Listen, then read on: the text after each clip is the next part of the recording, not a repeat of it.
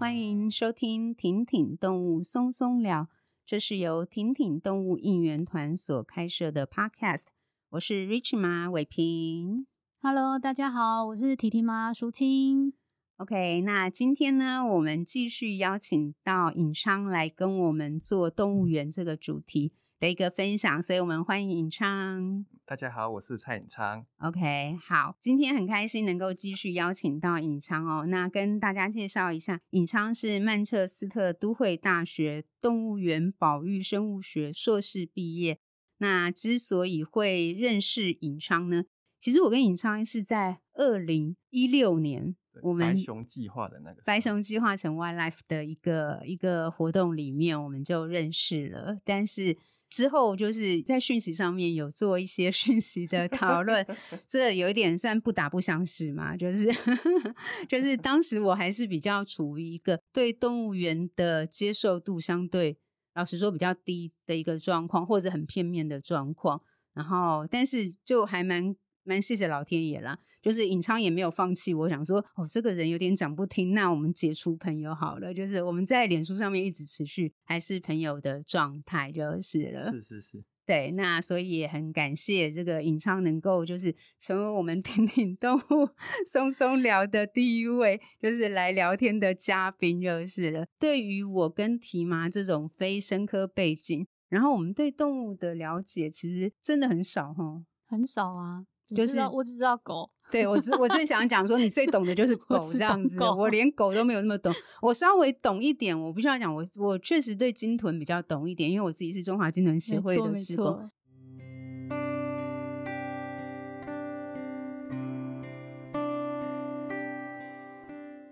特别邀请尹昌来继续跟我们聊动物园的这个话题哦。今天想要跟就是尹昌再多聊一点的部分是。我在就是走进动物园的粉砖有看到尹昌有分享一篇关于，就是你是转分享一个动物园展示牌的一篇文，一篇论文，对哦，那一篇论文对不对？然后就想说，哇，就是连动物园展示牌都可以做成一篇论文，我觉得真的就是忽然让我意识到说，对，每一件事情绝对都有它的专业，动物园是一个这么大的系统。其实照道理来讲，一定有它非常专业的部分。在一个动物园里面，我们可能要考虑到动物本身。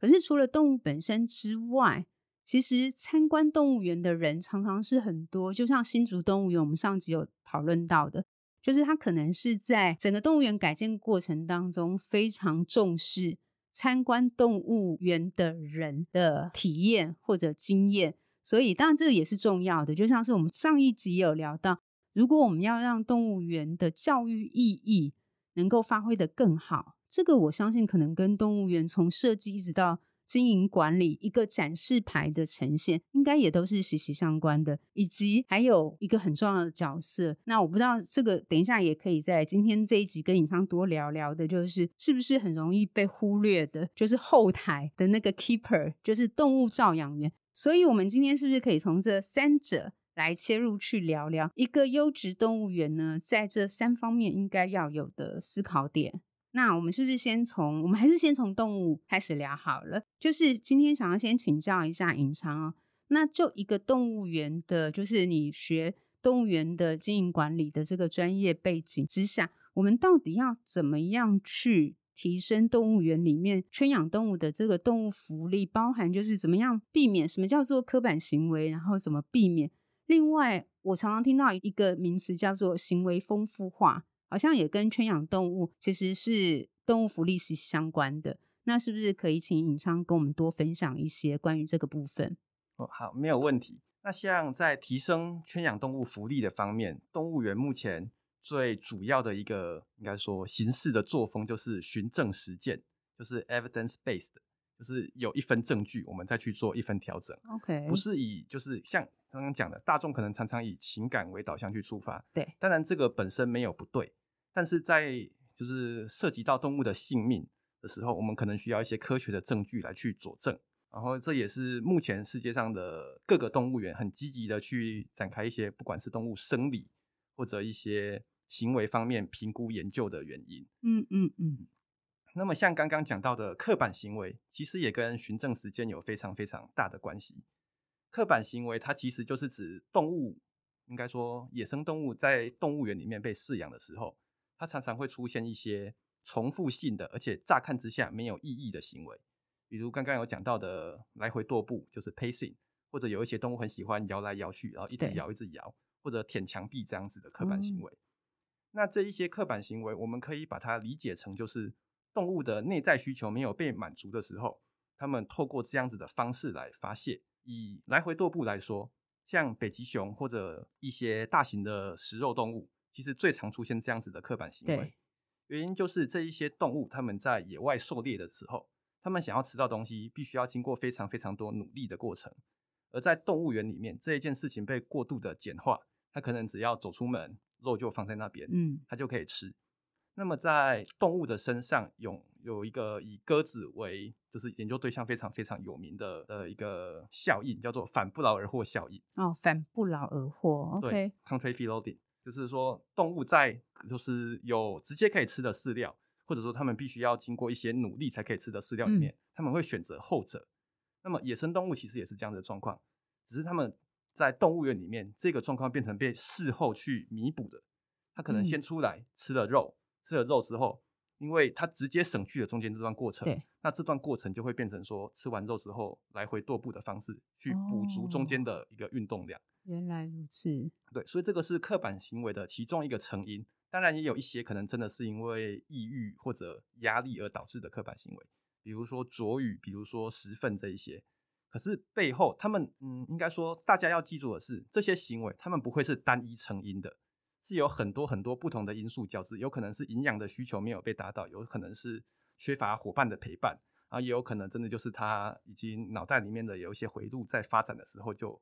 就是连结就出错了，就是所谓的精神异常这样子。嗯哼，对。不过就不会是单一成因的东西，也因此循证实践才变得重要，就是我们必须要有确定一个东西之后，才有办法去做出改善，做出回应。了解。嗯。那行为丰富化其实就是这个的一个算是解决的办法。嗯哼，它的英文叫做 enrichment，哦，比较常见的其实是 environment enrichment，就是环境丰富化。嗯哼，然后也有叫行为丰富化的。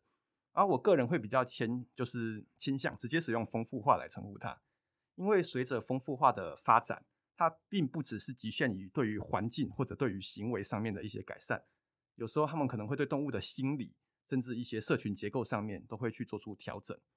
那么这一些丰富化就可以应该说满足动物的内在需求。比如说有一些动物，它们在野外，它们就是习惯从高处处食。那么动物园如果把食物放在地上，可能就会有违它的自然行为。这个时候把食物吊起来，对它来说就是一个最简单的丰富化，就可以让它去执行它的自然行为。嗯哼，嗯。可是像丰富化这个东西，很多人常常会有的一个误区是，丰富化必须要看起来很自然。它才能够满足自然行为，可是其实不是，真正重要的是动物执行自然行为，它们背后的那个驱动需要被满足。了解。比如说喜欢追逐动物的肉食性大型肉食性动物，他们在动物园里面，你没有办法直接丢一只小牛、小鸡这样子给它追嘛？对。那之后你给它一颗球或者一颗东西，它可以这样子追着跑来跑去，看起来非常的不自然，可是实际上已经对动物达到了相同的效果。那么这个丰富化就是有效的，它就是对于动物的生活起到了正面的作用。OK，哦，那我觉得是很棒的分享。对，因为因为很多时候我觉得我们过度的，就是因为我们一直一直就是喜欢动物的人，然后反对就是动物园的存在，常常是因为我们觉得我们好像剥削了动物的自由，或者是我们好像就是我们不应该去利用野生动物。所以，当我们去一个环境，譬如说动物园里面，看到那个很人为的东西，确实我们也很容易落入一种踏法，就是说啊，那基本上就是怎么会放一个，譬如说给小朋友，或者是假设一个小皮球好了，我猜可能在动物园的环境里面，因为大家都追求自然、野性、野性，然后我们就觉得一切，譬如说没有笼子，就是都是用我们，因为我们对自然的想象。或者我们觉得笼子非自然，皮球非自然，然后没有笼子相对自然，可能什么样的情况之下对我们来讲是自然？于是我们就觉得好像应该要这样提供动物。但是刚才就是尹昌给我们一个专业名字叫循证，实践，对，实践嘛，对，然后就是实际上最重要的反而是动物到底它在不管生理上面、行为上面，它真的需求点在哪里？那找出来之后，对症下药，再对症下药。但是对症下药的那个本身，不见得一定要是我们人看起来很自然哦。这挺好，有没有觉得？啊，就想到上次，因为我们之前婷婷小旅行有去屏科大，然后那时候我参与要做的小玩具，就是要给那只阿彪。啊、哦，阿彪对，okay. 然后那时候带领我们做玩具的屏科大的职员，他就是叫我们做一颗圆球，然后那时候还不了解，了解，对，那现在听尹昌讲就知道说，那更理解为什么他要我们要做这个，阿彪食物藏在球里面，嗯、对，阿彪是那个就是平科大收养的一只。狮虎就是了，对，就是不是很正常的目的之下被繁衍出来的一只动物。那想要请教尹昌的，就是包含像是刻板行为啊、行为丰富化，这个都是我之前就是有大量听到过的一些名词。那除了就是这个部分，就是我们怎么样在动物园一般啊，就是圈养动物福利一般还需要去考虑到哪些部分？是，其实像刚刚的，应该说这些名词，不管是动物福利或者丰富化，是它都是在动物园就是发展的过程中慢慢出现的。嗯，所以它有很多就是在思维上面的部分，其实已经跟现在的动物园的主流观点是有点差异的。OK，比如说动物福利，它是福利吗？不是，它是他们的基本的生存需求。它其实不是一个福利，它是一个必须要有的东西。了解。像丰富化也是的，enrichment 就是有点像是增添附加上去的东西。可是实际上，它也是为了要满足动物原本的基础需求而被给予的东西。所以这些东西很重要的一个东西，就是必须要知道，它不是锦上添花，它是必须就是应该要基本要做到的 basic 的东西，跟五大自由是一样的概念。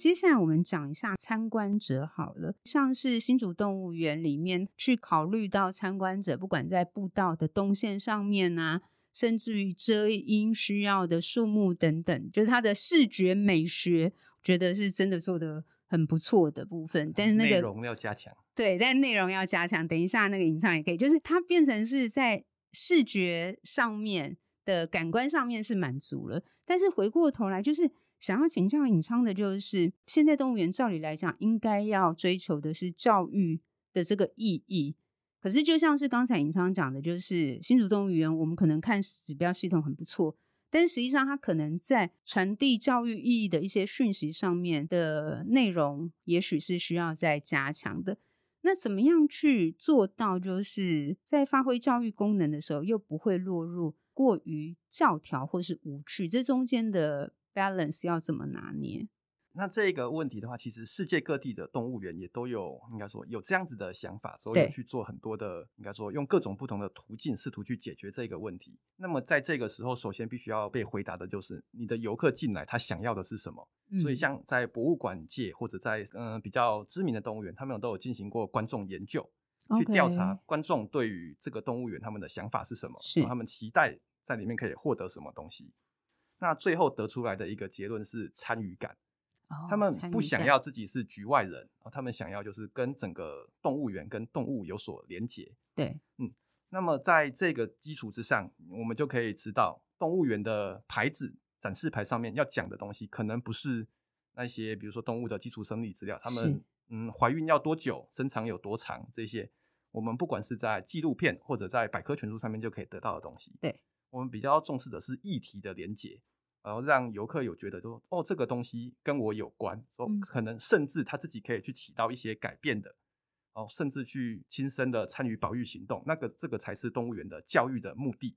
所以像刚刚 Rich 妈有提到的，动物园的主要目的是在于教育。嗯，这个东西其实我觉得在就是近代的动物园里面，已经不是就是一个主流的观念。嗯哼，嗯，应该说动物园我们传统上说它有四大职能：保育、研究、教育跟游憩。对，可是实际上，以现代最主流的动物园来说，他们的唯一目的是保育。哦，唯一研究、教育、游戏都是为了达到保育而他们具备的功能。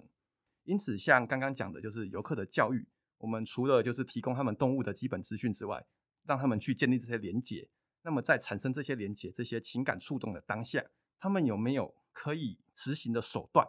去确实就是对动这个这个事件造成一些改变，比如说捐款，比如说他可以下载一个 App，之后让他知道以后怎么更有责任的消费这样子，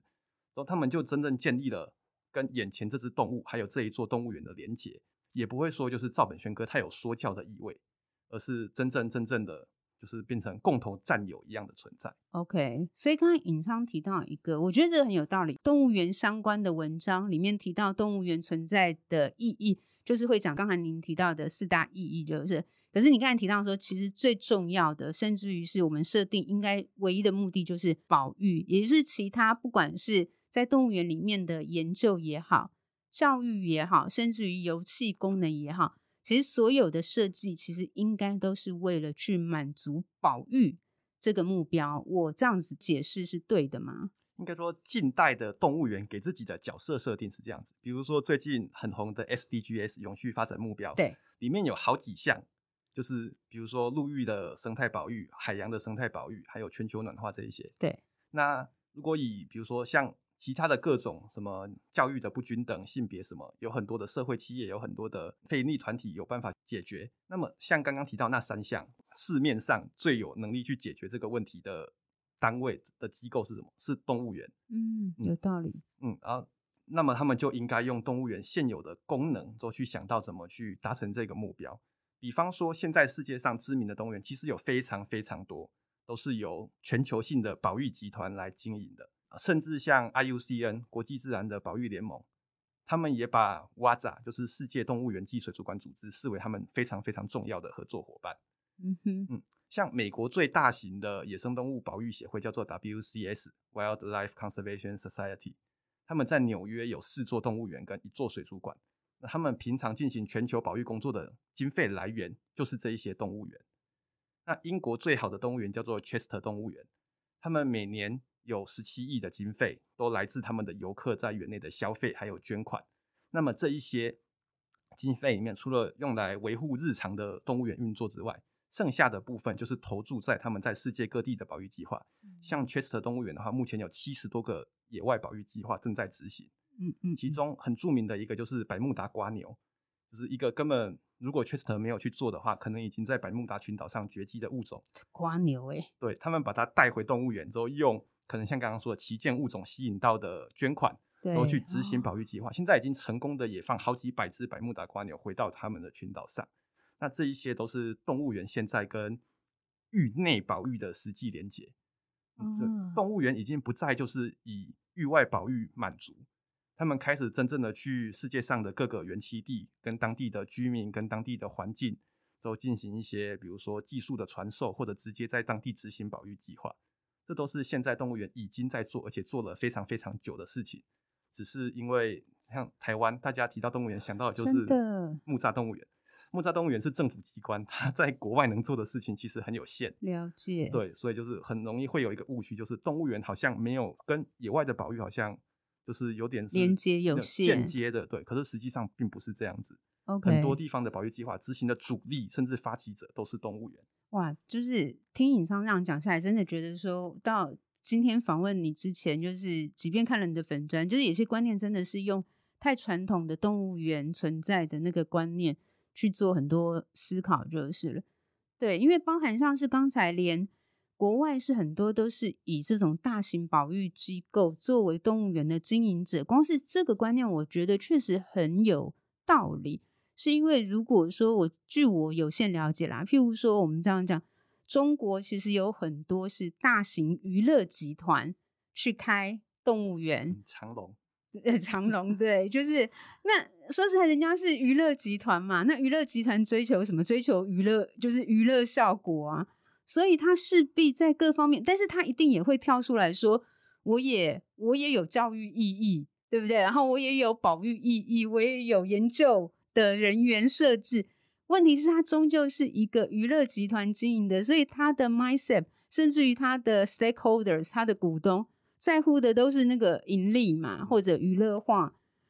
那当然，你就会产生出这样的一个后果。你中间怎么样去调整，或者大家怎么样去踏伐好了，那他也可以去做很多很多看似好像有教育意义。我也做了很多教育解说牌啊，我也做了很多讲座啊。可是终究，哎、欸，我觉得这个很有道理。出发点会不一样。可是像长隆，虽然我也不喜欢他们，对，可是他们近几年来其实真的做出非常大的调整。OK，他们现在也是世界动物园水族馆协会的成员哦，而且也是跟 IUCN 合作的一个野生动物的保育的概念，叫 Reverse the Red OK 的重要合作伙伴。所以就是应该说，除了长荣之外，世界上也有一些动物园，他们可能是跨国的娱乐公司在经营，是，但是在经营的这一层之下。他们或许也了解到，就是现在的游客除了娱乐价值之外，尤其是国外的一些动物园发展比较先进的地方，他们会注重你到底做了什么事情，保育价值，你的贡献。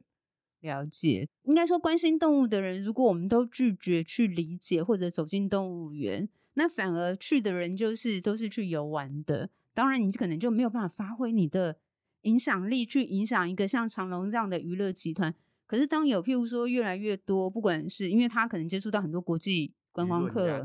对，然后他意识到说，哦，其实原来就是现在普遍社会大众对于动物园的期待与要求，反而更是我想要看到你到底在保育价值上面的展现，展现这个其实可以让我获得可能更大的人潮或者是赞声。那也许当然一个这样的集团，他可能就愿意往这个。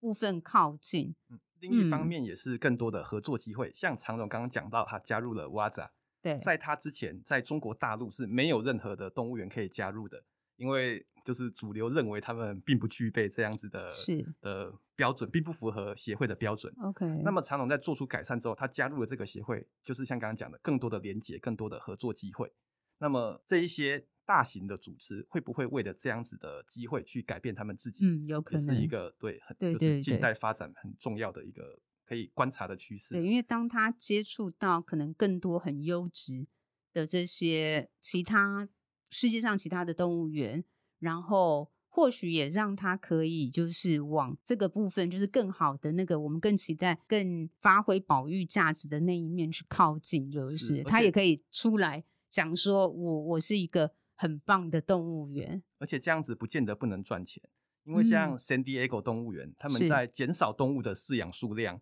之后，甚至做出了很多就是以往会认为就是可能比较退步的一些做法，因为爱好者们总是在乎你有多少动物之后，你干了什么事情，你执行多少事情这样子，他们的营收就是翻了好几倍。目前他们每年可以创造在疫情就是爆发之前，对，每年因为他的两个动物园。创造的收入有超过四亿美金，哇哇，嗯，OK，有一只不断的在点头，没有办法说话，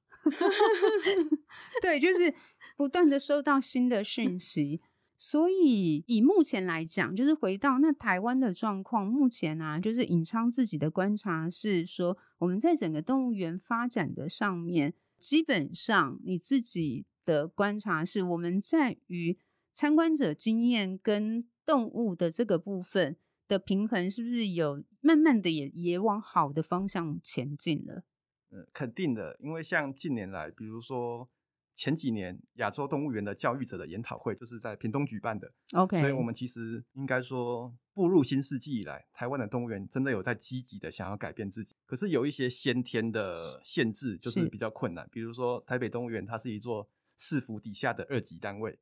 那这样子的地方，你要怎么跟国外那一些可能是真的？对国家去支持的公法人，不管他是国立的，或者说他是超大型的非营利组织，这样子是在自由度还有你要进行一些计划的，就是可持续性上面就会有一些差距。那台北动物园他们很努力的啦，可是当然如果要问有没有改善空间啦，改善空间非常非常的大。了解，OK，对，这个就因为台湾是公立的，就是了，对，好像。好像也跟我们的，因为可能长期是这样，台湾是这样，所以我们对动物园的门票票价的期待值也是那种就是要很便宜的，就是、嗯、好像跟国外的动物园也不太一样，对不对？嗯、国外像样一点的动物园，基本上门票都是一千块台币以上的。嗯 啊，台北这样子六十块，就是我跟世界各地的朋友说台北的票价是这样子的时候，他们都觉得你是认真的嘛？嗯，对，嗯，不过像美国的史密森尼国家动物园，它其实就是免门票的，是因为它是就是史密森尼学会，然后基本上是联邦的一个组织，美国联邦的组织，一样，它的经费跟台北一样是来自于国家。OK，嗯，所以就是世界上是有一些相关的，就是比较类似的案例。可是台北这样子属于市府二级机构，确实是比较特殊的一个，就是很难在国外找到比较值。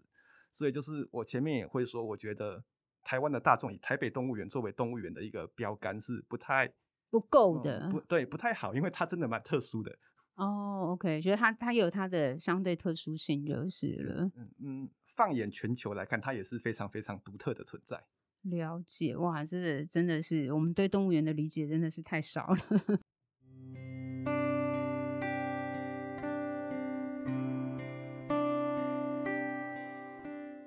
接下来呢，我们刚才讲到稍微动物园啊，参观者啊，然后延续，因为讲到参观者，所以延续到说我们追求的可能现在是所谓的动物园最重要的是那个保育价值。怎么样让参观者的体验，所有的经验可能也是可以 base 在最后是导向那个就是保育价值的发挥嘛？那动物园里面的 keeper 的照顾员这件事情呢，尹昌可以跟我们聊一下，说我们要怎么就是应该说他们扮演的角色是什么，然后以及就是可能一些现代动物园在这个角色上面，其实我们可能应该要怎么样去让他们。有更好的角色发挥，然后一样达到所谓的保育价值。是，那像这个问题的话，就是以 keeper 来说，他们其实是动物园进行一切工作的最基基础的部分。你有健康的动物，你才有办法去传达你想要传递的价值观给游客。不然的话，游客进到动物园里面看到这些病恹恹的动物，其实就是根本不会想要在乎你说的什么，只想要你赶快倒掉这样子。而在讲到教育价值的时候，很多人忽略的是，动物园的教育不止在教育游客啊，他的工作人员也是每天都在学到新的东西，每一天都在受到新的价值观的冲击。比如说，有很多在动物园里面工作，他可能也原先只是热爱动物，而对于这方面没有什么太直接的了解。毕竟在台湾，你只要是生物相关科系的都可以进去，你就算是植物的、农药的或者什么一些细菌专门在实验室里面做的，你的你也都可以进去。那么对于这些人你来说，在动物园的工作就是一个一直在学习、一直在接受新知的过程。嗯嗯嗯。那在台湾的话，就是比较可惜的是，台湾没有动物园的相关科系。就像刚刚讲，就是上一上一集有讲到的，最相关的科系是动物科学系。可是野生动物的饲养跟经济动物的饲养有本质上的差异。差异。对。那么要怎么去弥补这一个鸿沟？我觉得是接下来的几年，就是台湾的社会需要思考的问题。然后另外一个问题就是这一个工作，像前阵子在高雄寿山动物园也有爆出来，就是 keeper 的薪水非常少，对，这样子，然后导致没有人去应征。那么就是工时长之后薪水低这个问题，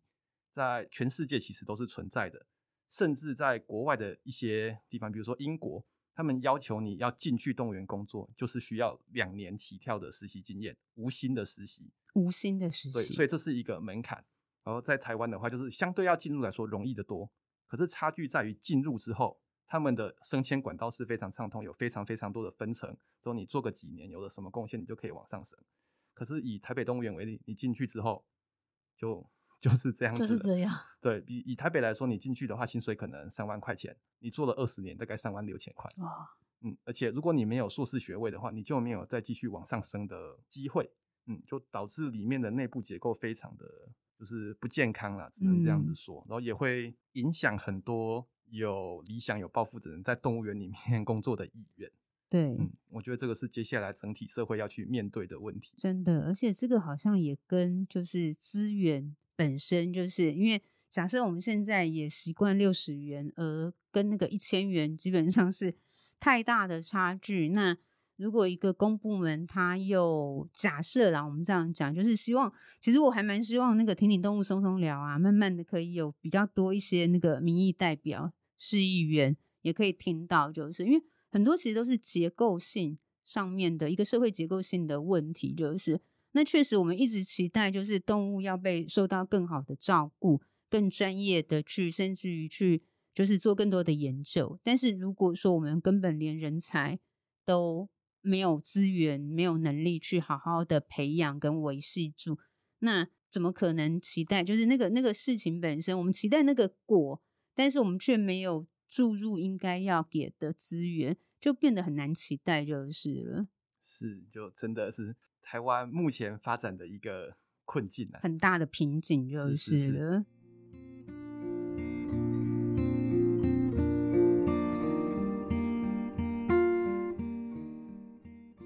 想要请教，就是就是尹昌，你在去过的动物园当中啊，有没有哪一个是你觉得很棒的？然后为什么？我去过的动物园，其实当然我相信有一些听众朋友可能比我多很多，大概就三十座左右。OK，嗯，那在其中，我觉得应应该说，我印象最深刻，我在英国最喜欢的一座动物园是 Dudley Zoo，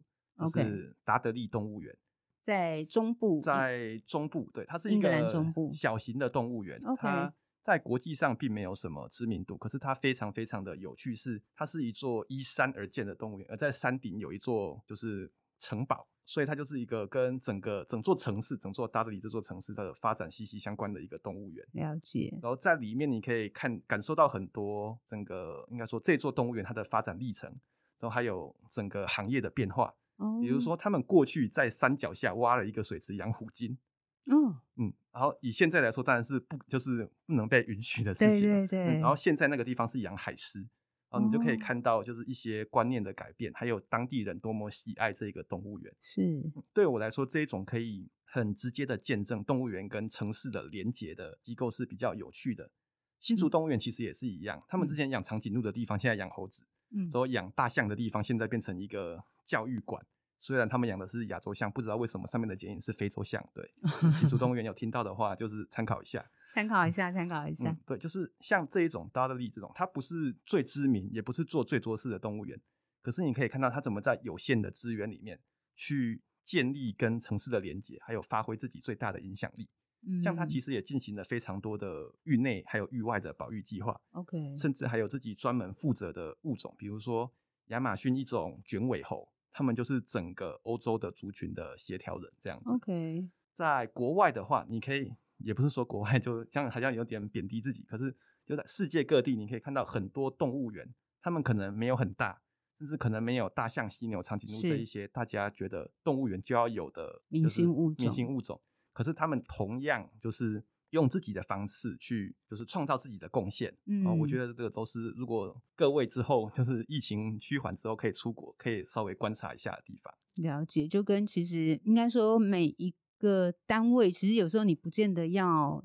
呃，求很大，但是你可以去寻找到你的某一个价值的所在就是了。所以，即便是在动物园，有一些等于是虽然很小型。但它可能就是针对某一个单一物种，或者它某一个特色，能够去发挥出很好的价值。可能在颖昌的，应该说你的自己的经验里面或者认知里面，觉得其实这样也是很棒的，就是了。对，因为像我们台湾人习惯台北动物园，台北动物园超级大的，嗯，它的腹地面积有一百六十五公顷，所以算是大的动物园。理论上来说，它在亚洲以城市动物园来讲的话，仅次于北韩。哦，仅次于北韩，仅次于平壤动物园。了解，OK，嗯，它是非常非常非常巨大的一个动物园。OK，嗯，所以这台湾可能很多人会忽略，国外的动物园不是这个样子的，没有这么大。所以，那我可不可以这样理解，就是如果说我们回到台湾，就是譬如说一个腹地这么大的木栅动物园，跟一个相对腹地比较小的一个新竹动物园，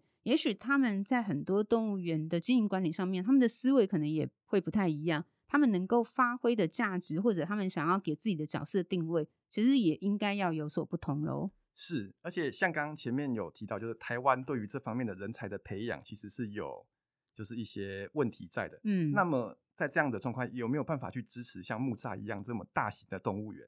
就是我们会不会在一些地方其实是力有未逮的？Okay. 如果可以，就是不要这么大，不要这么多动物，所以选择发展那些我们可以发展的好的部分。那么是不是可以实际上看起来变小，可是创造更多的影响？我觉得这也是就是就是政府可以想一下的，就是不要什么都争最强、最大、最好。嗯嗯嗯，它可以是小而美、小而精就是了。OK，好，那有没有哪几个世界上虽然你还没有到访，但是呢，譬如说疫情过后，你自己就是很希望。想要去造访，然后也觉得很值得去取经的动物园，有没有这样的动物园？哦，数也数不清，数也数不清。对，因为像我在英国留学的时候，其实就有打算等毕业的时候要去欧洲好好的巡回一下。OK，可是就疫情爆发嘛，我根本 哪也去不了。对，嗯，不过以目前来说的话，我最想去的前三名好了，可能是布拉格动物园然后 Santa Fe，Santa Fe，College Zoo，嗯哼，然后还有澳洲的墨尔本动物园。哦，墨尔本，OK，哎，墨尔本动物园我好像去过。嗯，对，嗯。如果就是像墨尔本动物园的话，它最近在动物星球频道上其实有一个纪录片叫做《Mega Zoo》超级动物园。OK，它其实就是在讲墨尔本动物园跟它背后的那个保育组织叫做 Zoos Victoria，他们进行的很多保育工作。澳洲跟台湾一样，他们就是一个我们算是已发展的国家，是。然后我们有非常珍贵的野生动物资源，是。然后所以国外会觉得，其实他们不需要帮你，你要自己去做这些你本土物种的保育计划。嗯嗯嗯。那澳洲在这方面是怎么做的？甚至以整体的行业来说，澳洲在动物福利的发展是最先进的。对。然后在永续的观念方面，还有一些倡议都是非常。厉害的，比如说他们就曾经去以袋熊的角色去推广过，就是我们要使用再生的卫生纸这件事情，嗯，还有永续的棕榈油以红毛猩猩的，或者说像墨尔本动物园，它已经完全就是使用再生的能源来支持它整个园区的发电。然后这都是我觉得，就是你要去实际的体验，才可以感受到，真的就是他们的核心价值是有在，就是回应时代的变化的。了解，可以稍微聊一下用袋熊 Wombat 对不对？对对对。然后去 promote 那个所谓的卫生纸都要用再生的这个案例吗？像它这个案例的话，就是说动物园它可以吸引游客来，就是因为它有动物。对。然后像袋熊的话，是澳洲一个指标性的动物。嗯哼。然后也跟很多，比如说以袋熊来说，它们需要栖息的环境会需要，虽然它可能不像无尾熊一样需要这么多树，是。可是树，然后或者一些对于防范野火这些东西，Okay. 然后还有一些应该说就是让整体环境更好的东西，他们会去把它跟袋熊的。处境做连接，因为像现在他们袋熊其实也受到很多，就是跟人类的栖地，就是应该说空间重叠，是而被压迫的问题。然后他们就会把这一些的案例去导向一个游客有办法去做决定的东西。像他们园内就有设置一个超市，那这些超市里面，说他们选择过的，呃，合格的再生纸，然后永续的棕榈油，永续棕榈油，还有各种他们的日用品，在日常生活中，在动物园里面，通过这个超市，他们看到这一些。品相，那就算之后他们没有再到动物园来，他们在平时的消费里面可以选择这一些东西，那那就是现代动物园很重要的一个，应该说影响社会的方法。了解，也就是在墨尔本动物园里面，它的卖店的销售的品相的选择，以澳洲墨尔本动物园，它在回应那个保育的这个意义，就是譬如说，因为它希望就是在栖地上面的流失或者树木的流失。所以他等于是用 Wombat 来提醒，用袋熊来提醒大家说树木的珍贵，然后希望大家可能更珍惜这些自然资源，嗯、大概是这样的一个状况，对不对？是，而且就是拿着一卷卫生纸的袋熊，看起来是真的蛮可爱的。哎、欸，这样其实是比较有影响力的，对不对？对啊，跟很教条的一直在只是跟大家讲，那运用一个就是可爱的动物告诉你说，如果你这样子选择消费。其实就是也是在帮助我，就是是像台北动物园，他们其实也有一个叫做货架上的雨林，目前在他们的主轴步道旁边，一样就是在推广这些更永续的商品。对，可是因为它的性质是政府单位的关系，它可能没有办法直接设置一个商店之后去推广这个，可能会有图利特定厂商的嫌疑，哦，所以他只能跟大家说，你可以去家乐福的影响力商店里面，可是这样子的话，这个连接当下产生的东西就断掉了。对，了解，没有想过，嗯就是、因为我正想问说，问题是在好像目前木栅动物园，我猜大概就是因为公部门都要通过正式的招标，没有办法特别的对去支持，就是很多年轻团队投入到譬如说更友善环境的石农也好啊，或者是就是各式各样的啦。但是在动物园里面看到的卖店，其实反而是连锁店。对，像刚刚提到那些友善环境的，可能一些小农的产品，是只有在他们一些特殊的活动的时候，才有办法用摆摊的方式出现。哦。而反而像有一些比较讽刺的是，动物园一直在强调永续中旅游的利用。是。可是，在前几年其实有一个争议，就是 Oreo 不愿意使用永续中旅游。OK。当然，他们现在已经软化之后改用了。可是，在当时那个争议当下.动物园的麦当劳是不是还在卖 Oreo 的冰旋风？对对对，那 这个东西就是一个很，就是你有点吊诡，你没有办法说到做到嘛。那你要怎么去说服大众相信你有能力去把事情做好。有道理，因为刚才其实那个尹昌在讲说，就是公部门的限制的时候，其实我一下子也还没有完全的体会。但是光是从这个，因为如果是公部门，凡事都要就是很怕有弊案嘛，所以它就有很多的流程。那所以你就不能所谓的图利特定厂商。可是如果说你今天要支持某一个，我就是要让他图利呀，因为他值得。但是好像在公部门的体系当中，这件事情就变得很困难。然后他可能只能办一些，譬如说主题式的活动，然后让他们摆摆摊啊，或者是做一个一个货架，告诉你哦，这个也是也是没有想过的哦。的对，OK，好。那哇，这有太多事情，好像要去做一下思考的，就是了。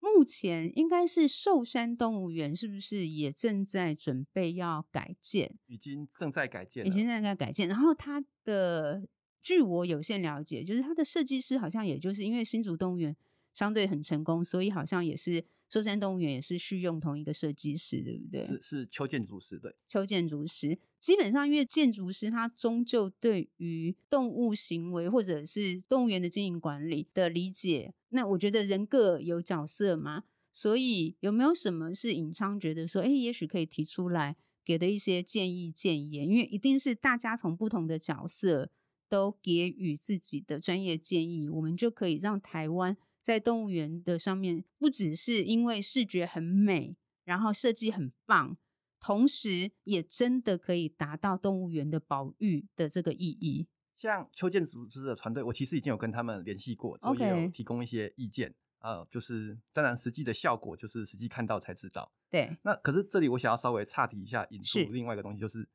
动物园设计这个东西，嗯，在台湾同样没有。专业没有这个专业，对。可是，在国外，其实整个动物园产业是非常完整的。他们有专门做丰富化的物件的公司，然后有专门做动物园的围栏的公司，是有专门做动物园设计的公司。那这一些东西，以台湾目前如果是政府单位的话，他们要盖东西就是要招标，你要国外的厂商来配合你招标，是一件很很困难、很困难的事情啊，就有点是把。这些可能性就拒绝掉了，对，也是蛮可惜的。嗯哼，哼，那回到寿山动物园这件事来说，嗯，我觉得一个我提两点好了。一个很重要的是，我们要知道，对于动物园来说，以政府来支持，他们的资金并不是说有就有，尤其是这样子要改造的大笔基金。对，所以要注意到的是，你不是改了，你觉得有变好就好，要考虑到这个东西是未来三十年可能它没有办法再动。嗯哼嗯，所以要从长计议，要就是眼光要放的比较远一点。另外一个就是，我希望他们不要就是为了要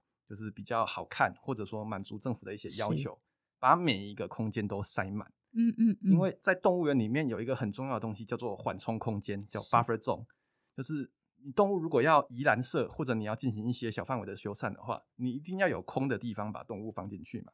就像就是我们之前玩那种仓库翻那种推格子的游戏一样。如果你完全没有空的地方，你怎么动也动不了。如果你只有一格啊，你要进行大范围的改善的时候，就是你要绞尽脑汁才有办法去进行这一些调度。那么适当的留白，不要想着就是要把它全部塞满，之后去思考一下未来有什么需求，有可能就是可以去利用一些减法的方式啦，之后帮助动物园在未来有更多的操作弹性。当然，这个东西就是说是很简单啊，可是实际上你要说服政府，就是为什么这边我不要用这个东西啊？为什么好像没有盖什么东西要花这么多钱？对，或者说实际的执行面上有哪些需要考虑的问题，都是都是值得再讨论的。不过就是提供一个想法，就是不要想着要把它塞满，还有要考虑到三十年之后会是什么样子。嗯，嗯，这个时候又不禁再重复的讲一下，就是我还是希望我的节目慢慢有很多市议员听。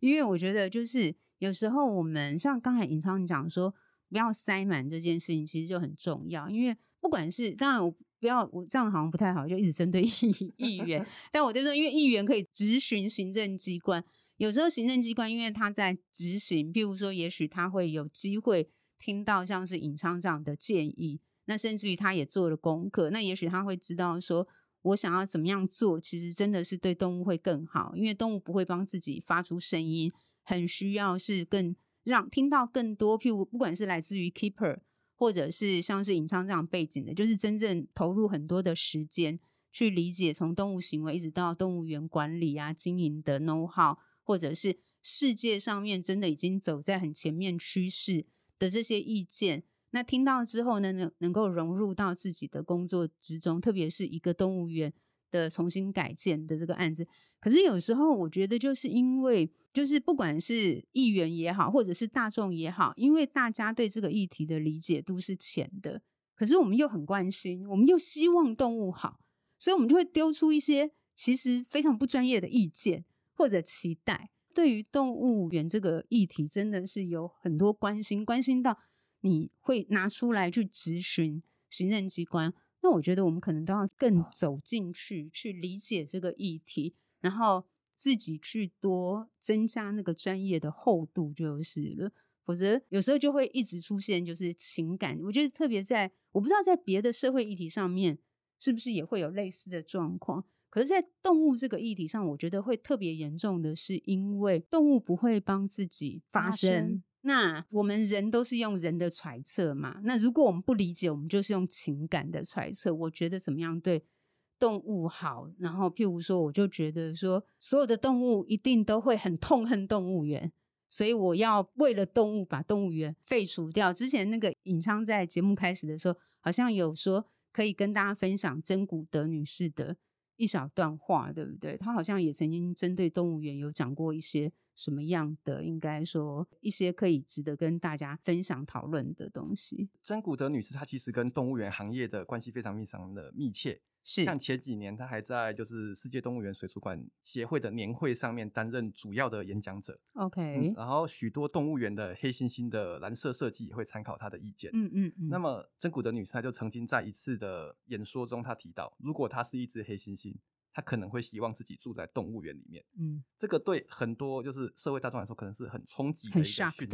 就是真古德这一种，就是我们的印象中，在野外无拘无束跟黑猩猩生活在一起，结果他居然说他想要让动黑猩猩住，如果他是黑猩猩，想要住在笼子，住在动物园里面，那这个东西其实就是一个现场跟我们荧幕后面的观众的一个资讯上的落差。落差，很多人想象大自然是美好的，可是实际上是这样子吗？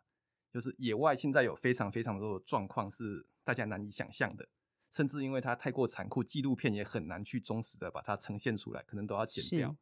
说实在，现在已经没有真正的荒野，不管说你把它放回到野外，野外保护区的话，它也是被笼子围起来的，就是只是它是比较大的笼子，有很多很多在人类已经剧烈的影响这颗地球、这颗星球上面的，就是方方面面的状况下。我们要想的不是，就是问题不是我们看不见它就没有发生，问题它还是在那边。我们要做到的是尽可能的去负起这份责任，说让事情朝向好的地方发展。那现在世界各地的动物园还有水族馆，其实有在尝试要就是去尽到这方面的功能，然后也已经拿出了一些可见的成果。我过去的一份工作，有一些商品是要跟近代因为人类的关系灭绝的动物相关的。所以就是有时候老板就会问我，那有没有什么什么动物？然后其实我们做了一段时间就会发现，其实这样子的物种虽然有，可是也就是几十种。那为什么？因为有很多，要么是野外灭绝，要么是严重濒危，可是它们就是没有绝种的动物。那很多很多这些动物还存在的原因，就是因为动物园或者保育的机构有执行保育。嗯哼，如果没有他们的话，那这些物种可能会多出非常非常非常多种。比方说加州神鹰，比方说黑主幼，比方说刚刚讲的百慕达瓜牛，这些东西就是动物园的保育的影响力是已经真实存在的。然后野外的环境也远远没有大家想象中的这么美好。是。然后我当然不是说动物园是绝对正确的，都希望它多开一点还是怎么样。可是就是在看待这个议题的时候，要考量的就是。应该说范围要拉的大一点，一点，嗯，不是把问题从动物园移到你看不到的地方，它就不存在。嗯嗯嗯，对，因为我相信真谷的教授他这一句话，我想他也隐含了一个意思，就是刚才那个尹昌有讲的，其实野外的环境根本已经不是我们想象的那么美好了。就是了，以猩猩来讲，就是黑猩猩来讲，他们生活的森林，他们的环境其实也不只是猩猩啦，台湾包含就是石虎、黑熊，都剩下不到几百只，就是。最关键的，真的都是栖地的流失、栖地的破碎化，也就是整个野外环境的恶化是非常非常剧烈的，就是了。那动物园它存在的保育意义，就是一方面把这个物种能够好好的留存下来。动物园它把这些物种留存下来，当然都很希望有一天，就是如果说整个环境能够栖地环境能够变好，那才有机会让这些保种下来的物种回归到大自然。可是问题是，栖地变好这件事情，不是动物园可以左右跟可以去达到的，而是全民嘛，就是我们所有的每一个人就是了。如果说我们这边一边在踏伐动物园，可是我们一边还是大量的，就是譬如说，嗯、呃，我们对于交通建设，我们对于各式各样的建设，或者是嗯、呃，我们讲一个最没有必要的，就是那种观光的吊桥啊，一些很没有缆车。对，缆车就是一些它存在的必要性真的是很低。那当然我们知道，就是很多观光的点是因为想要促进地方经济嘛。可是促进地方经济，其实我们一定有各式各样不同的手法。特别是我们明明在台湾真的已经有盖了太多的什么空中吊桥啊，就是很多都是一时的喧哗。然后我觉得一定程度就是这样讲好像不太好，但是就是有时候是某些。政治人物他可能开出的一个一个选举支票，然后台湾很习惯用建设。我在我的就是对我看得到，然后我在我的那个就是服务期间哦，我争取了多少的建设基金，我做我盖了一我我弄了一个桥，我弄了一个什么？可是最后他真的有回到地方说，当我盖了这条桥之后，我我做了这个景点之后，我真的为地方经济创造了多少工作？多少产值？我让多少年轻人回乡？他们真的有去做这个功课吗？那我们知道说有很多景点其实就变成就是炒短线的东西，对，炒短线，然后最后根本也没有帮助到地方。我觉得就是这些栖地的问题啦，其实是一个当然更大一个非常大的问题，但是就是因为它是这么庞大的，所以我觉得我们每一个人对于生态环境。的一个一个关心吧，真的是还是蛮必要的。最后，我们要让这个动物园存在的保育意义能够极大化。其实回归还是会回归到我们每一个个人做的选择，包含我们愿不愿意用更贵的票 去买一张票，走进到动物园里面就是了。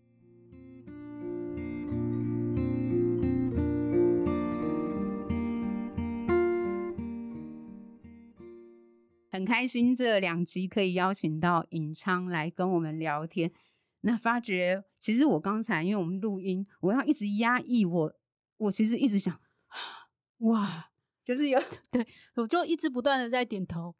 对，就是我们必须要忍住，我 们发出那种就是原来如此的那种叹息声就是了。所以也希望就是嗯、呃，现在正在收听的朋友们，那我们都是喜欢动物的人。所以我们可以对于动物的议题，除了包含动物园这个议题，以及所有跟动物相关的议题，也是听听动物松松聊这个开播 podcast 的原因，就是希望说我们可能在看待很多问题的时候，我们都能够尽可能的拉开我们的广度，去做更多的资讯的吸收，更多的思考思辨。那相信这样子应该会让。包含动物园的部分，以及各部分的动物保护以及保育的议题，希望能够在台湾都可以有持续的前进。然后最后呢，对动物才能够真正不是我们自己自我满足的感觉的良好，而是真的能够回归到动物身上，获得人类更好的对待。这样子，好，那一样就是邀请大家，如果你对动物园这个主题以及我们这两集呢，讨论的这么多话题，有很应该说了解的意愿跟期待，就是了解更多的话，就去 follow，就是尹昌的，嗯、走进动物园，所以尹昌也要。记得不时的更新呐、啊，这样子。对，我尹昌都记得，如果等疫情好，你要去布拉格的时候，记得要跟我们说。哦，对，看我们可以跟可不可以跟你一起去？哦、好想哦。那我另外就宣传一下，我目前有跟另外一位朋友，他是一名专攻动物园设计的朋友，叫贺绿敏。我们有在国语日报上面有一个专栏，叫做《动物园观点》，大概就是用比较浅白的方式去讲跟动物园相关的议题。有兴趣的朋友也可以去家附近的图书馆翻翻看国语日报哦，特别是家长们，就是对那个提妈就可以去翻国语日报。那目前小五还小，也许你就可以念给他听。嗯，对，好哦，那谢谢大家，我们今天就先聊到这边。那下一集呢，我们会邀请到的是我呃长达二十年以上的那个金做金屯保育的好朋友于心怡。所以接下来呢，我们会再进入到从动物园，接下来我们进入到一个那个进入海洋了，海洋了。对，OK，谢谢大家，谢谢尹昌，谢谢，谢谢，谢谢，拜拜，拜拜。